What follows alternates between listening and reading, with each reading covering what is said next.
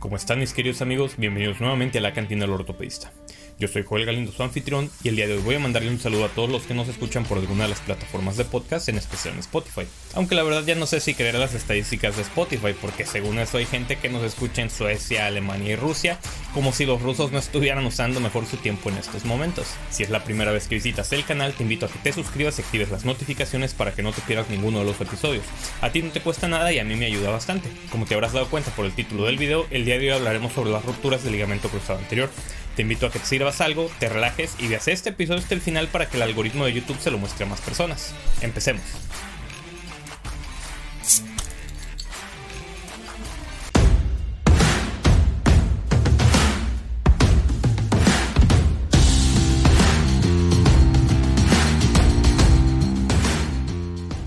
La tasa de reconstrucciones del ligamento cruzado anterior en los Estados Unidos aumentó de 32.9 a 43.5 por cada 100.000 personas por año entre el 1994 hasta el 2006, y este aumento se atribuye principalmente a la realización de más reconstrucciones en pacientes del sexo femenino, menores de 20 años o mayores de 40, que previo a la década de los 90 solían manejarse de forma conservadora. Un dato importante de mencionar es que se han informado altas tasas de osteoartritis radiográfica después de la reconstrucción del ligamento cruzado anterior, con datos de resultado a largo plazo que demuestran un aumento de tres veces en la prevalencia de la osteoartritis. Los factores predictores para el desarrollo de osteoartritis radiográfica de rodilla después de la reconstrucción del ligamento cruzado anterior incluyen una menisectomía medial o lateral previa, una menisectomía medial en el momento de la reconstrucción, un índice de masa corporal elevado y un tiempo relativamente largo desde la lesión hasta la cirugía. De igual forma, se sabe que el tratamiento no quirúrgico de las rodillas con deficiencia de ligamento cruzado anterior en pacientes jóvenes y activos no suele conducir a un resultado satisfactorio y un retraso de más de 12 meses antes de la reconstrucción se asocia con lesiones meniscales y condrales, lo cual es un argumento adicional para el tratamiento quirúrgico, ya que también el costo para la sociedad es de 1.500 dólares menos y hay un aumento en los años de vida ajustados por calidad del paciente cuando la estabilización quirúrgica se realiza dentro del primer año en lugar de más de dos años después de la lesión. La anatomía de la huella de ligamento cruzado anterior y la posición ideal del injerto quirúrgico siguen siendo áreas de investigación en curso. Macroscópicamente, el ligamento cruzado anterior consta de dos fascículos funcionales, uno anteromedial y uno posterolateral.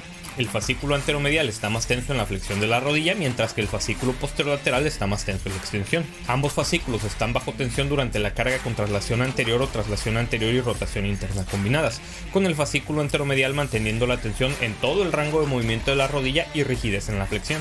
El ligamento cruzado anterior nativo se inserta en la tibia justo por delante de la parte posterior del cuerno anterior del menisco lateral. Así pues, la colocación del túnel tibial debe incluir una parte de la huella del asa anteromedial para proporcionar un cuidado óptima del injerto, mientras que la colocación del injerto anterior a la huella nativa puede causar pinzamiento en extensión o posterior a la huella puede causar pinzamiento en el ligamento cruzado posterior. Una revisión sistemática basada en todos los estudios publicados desde el año 2000 informó hallazgos radiográficos y puntos de referencia artroscópicos relacionados con la anatomía femoral del ligamento cruzado anterior. Así pues, el centro de la huella femoral del ligamento cruzado anterior es el 43% de la distancia desde el borde del cartílago articular proximal al distal. El centro de las anteromedial está al 29 0.5% de la distancia de proximal a distal de la muesca intercondilia femorolateral y el centro de las posterolateral está al 50% de esta misma distancia, mientras que el borde posterior del ligamento cruzado anterior está a 2.5 milímetros del borde del cartílago articular posterior. La evaluación histológica de la anatomía de la huella femoral del ligamento cruzado anterior está definida por las fibras de inserción directa e indirecta. Las fibras de inserción directa son más críticas que las fibras de inserción indirecta en el proceso de unión de los ligamentos al hueso. Una correlación de hallazgos macroscópicos e histológicos de la anatomía de la inserción femoral del ligamento cruzado anterior encontró que el ligamento cruzado anterior se inserta más anteriormente en un nivel macroscópico que histológico. La inserción directa es un área estrecha que se extiende desde la cresta intercondilia hasta una segunda cresta ósea de 4 milímetros posterior. Las fibras directas no continúan hasta el cartílago articular posterior. Las fibras posteriores que se extienden hasta el cartílago articular son fibras indirectas con una inserción en abanico. Y aquí me dirás tú, ¿y a mí qué diablos me importa toda esta revisión anatómica? Yo solo quiero saber dónde poner el injerto. Pues te tengo malas noticias, ya que debido a todos estos hallazgos todavía se necesita más investigación para determinar la ubicación óptima para la colocación del injerto en función a las características macroscópicas e histológicas del ligamento cruzado anterior. El diagnóstico de una ruptura del ligamento cruzado anterior se realiza con base en el historial del paciente, los hallazgos del examen físico y los estudios de imágenes. La prueba de Lackman sigue siendo el examen en el consultorio clínicamente más sensible para diagnosticar una ruptura aguda y completa del ligamento cruzado anterior. Recordemos que en esta prueba el paciente se coloca en decúbito supino con la rodilla lesionada flexionada entre 20 y 30 grados, mientras también gira ligeramente la pierna lesionada hacia afuera para relajar la bandillo tibial. Después el examinador usa una mano para estabilizar el fémur distal mientras usa la otra mano para agarrar la tibia proximal. A continuación se aplica una fuerza anterior a la tibia proximal en un intento de subluxar la tibia hacia adelante mientras se mantiene estabilizado el fémur. La prueba se considera positiva si hay una traslación anterior excesiva de la tibia proximal mayor que el lado no lesionado y también la falta de un punto final firme. Se puede estadificar como A o B dependiendo si hay o no un punto final firme o no respectivamente. También se puede clasificar como grados 1, 2 o 3 dependiendo si la tibia se traslada de 3 a 5 milímetros, de 5 a 10 milímetros o más de 10 milímetros respectivamente. Otra maniobra ampliamente conocida es la del cajón anterior, donde el paciente se acuesta en decúbito supino con las caderas flexionadas a 45 grados, las rodillas flexionadas a 90 grados y los pies planos sobre la mesa de exploración. El examinador se sienta sobre los dedos de los pies de la extremidad examinada para ayudar a estabilizarla y sujeta la parte inferior de la pierna proximal, justo por debajo de la meseta tibial o la línea de la articulación tibiofemoral, e intenta trasladar la parte inferior de la pierna anteriormente. La prueba se considera positiva si hay traslación anterior excesiva en relación con el lado contralateral. Por su parte, la sensibilidad de la prueba de pivot shift en el consultorio no es tan alta, particularmente porque los pacientes oponen resistencia en esta maniobra, pero se puede realizar en el examen bajo anestesia sin complicaciones y es el hallazgo más específico del examen físico para desgarros del ligamento cruzado anterior. Para realizar esta prueba, el paciente se acuesta en decúbito supino con las piernas relajadas. El examinador agarra el talón de la pierna afectada y con la mano puesta colocada lateralmente sobre la tibia proximal justo distal a la rodilla. Después el examinador aplica una tensión en valgo y una carga axial mientras rota internamente la tibia mientras la rodilla se mueve en flexión desde una posición completamente extendida. Una prueba positiva está indicada por la subluxación de la tibia mientras el fémur rota externamente, seguido por una reducción de la tibia a los 30 a 40 grados de flexión. En lo que respecta a los estudios de imagen, las radiografías de rodilla de estos pacientes generalmente son normales, a menos claro que el paciente tenga otras lesiones asociadas como fracturas de meseta tibial, pero enfoquémonos en las rupturas aisladas del ligamento cruzado anterior. Un hallazgo radiográfico que no siempre está presente pero que es patognomónico de ruptura del ligamento cruzado anterior es la llamada fractura de Segont que es una fractura por abulsión de la meseta tibial lateral por el ligamento anterolateral. Entonces, para confirmar el diagnóstico se debe utilizar la resonancia magnética. En las tomas sagitales ponderadas en T2 se observa una discontinuidad o una ausencia completa de las fibras del ligamento cruzado anterior, aunque en rupturas crónicas podría visualizarse un ligamento cruzado anterior muy horizontalizado. Además, en los casos agudos es encontrar patrones de edema óseo a nivel del sulcus terminales, o sea en el tercio medio del cóndilo femoral lateral, o también en el tercio posterior de la meseta tibial lateral, y en ocasiones también se podrá encontrar una fractura por avulsión de la espina tibial. En los cortes coronales se puede observar también la discontinuidad de las fibras del ligamento cruzado anterior o una considerable cantidad de líquido a nivel de la pared lateral del surco. Este signo se conoce como el signo de la escotadura vacía. En lo que respecta al tratamiento, debido al gran riesgo de secuelas e inestabilidad de la rodilla, se prefiere el tratamiento quirúrgico sobre el conservador, ya que un retraso en la reconstrucción del ligamento cruzado anterior se relaciona con una mayor probabilidad de lesión meniscal o daño condral.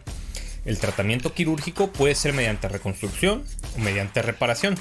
En esta última, el ligamento nativo se reinserta al hueso y para realizarse requiere de condiciones muy específicas, ya que deben de ser rupturas por abulsión tratadas en agudo, y si bien esta técnica ya estaba en desuso por el alto índice de fallo, gracias al desarrollo de nuevos implantes y avances en la cirugía artroscópica, se está volviendo popular nuevamente, en especial en la población pediátrica. Sin embargo, el tratamiento de la mayoría de estas rupturas será mediante reconstrucción, así que hablemos un poco al respecto. En esta técnica se utiliza un injerto de tendón para formar un nuevo ligamento, el cual con el tiempo cambiará su estructura por un proceso conocido como ligamentización. Varios estudios han comparado los autoinjertos disquiotibiales con los de hueso tendón patelar hueso y el uso de autoinjertos versus aloinjertos. Se ha reportado que a los 15 años de seguimiento de la reconstrucción del ligamento cruzado anterior, los autoinjertos de isquiotibiales tuvieron una tasa de supervivencia general del 83% y los autoinjertos de hueso tendón patelar hueso tuvieron una tasa de supervivencia similar. Algo muy importante para recordar es que el tamaño del injerto isquiotibiales puede influir en el resultado, ya que los injertos de menos de 8 milímetros de diámetro tienen un riesgo relativamente alto de fracaso. Grandes estudios escandinavos y daneses encontraron que el riesgo general de revisión después de la cirugía del ligamento cruzado interior era inferior al 5%, pero siendo significativamente mayor después de la reconstrucción con autoinjerto isquiotibial que de hueso tendón patelar hueso. También han encontrado que es más probable que la reconstrucción con autoinjertos discotibiales conduzca a infección profunda del sitio quirúrgico que la reconstrucción con autoinjerto o aloinjerto de hueso tendón patelar hueso. Otro autoinjerto que ha ganado interés recientemente es el tendón del cuadríceps. Según la preferencia del cirujano, también se puede recolectar un bloque óseo de la rótula superior para mantener una interfaz natural tendón-hueso. Recientes estudios clínicos comparativos que investigaron los resultados después del autoinjerto de cuadríceps versus isquiotibiales informaron resultados similares o ligeramente mejores para el autoinjerto del tendón del cuadríceps sin diferencias en la movilidad. Y también existen múltiples técnicas para perforar los túneles para la colocación del injerto con la técnica tradicional artroscópica transtibial de fascículo único de principios de la década de 1990, era común colocar el túnel muy posterior a la huella nativa, lo que daba como resultado un túnel femoral mal colocado y un injerto muy vertical. Los estudios comparativos de la colocación del túnel femoral con técnicas de perforación transtibial contra anteromedial encontraron que las técnicas anteromediales crean una posición del túnel femoral más anatómica y mejoran la estabilidad posterior a la reconstrucción de las pruebas de cajón anterior, Lackman y Pivot Shift y aunque todavía hay debate sobre el método ideal para la creación del túnel femoral, el objetivo aceptado es estar dentro de la huella anatómica, ya que estudios biomecánicos muestran que esta colocación reduce la traslación tibial anterior de manera más efectiva. Se están desarrollando también aplicaciones para dispositivos móviles que te ayudan a encontrar la posición anatómica de los túneles tibial y femoral. Para esto necesitas el uso de un fluoroscopio durante la cirugía para tomar imágenes de la colocación de la guía y con el uso de la cámara del celular o tablet la aplicación usa esa imagen para determinar mediante fórmulas matemáticas si tu clavillo ya está colocado en una posición adecuada o inadecuada. Si bien esta tecnología aún no está probada y aumenta los costos de la cirugía y el tiempo quirúrgico, permite a que cirujanos que no acostumbran operar este tipo de casos de manera regular puedan hacerlo de manera correcta ya que recordemos que la principal causa de fallo y de rupturas del injerto es el error humano por una mala colocación de los túneles. Y en lo que respecta a los resultados del tratamiento de este tipo de lesiones, una revisión sistemática del 2014 encontró que el 65% de los pacientes regresan a su mismo nivel de deportes previo a la lesión después de la reconstrucción del ligamento cruzado anterior, y solo el 55% regresan a un nivel competitivo.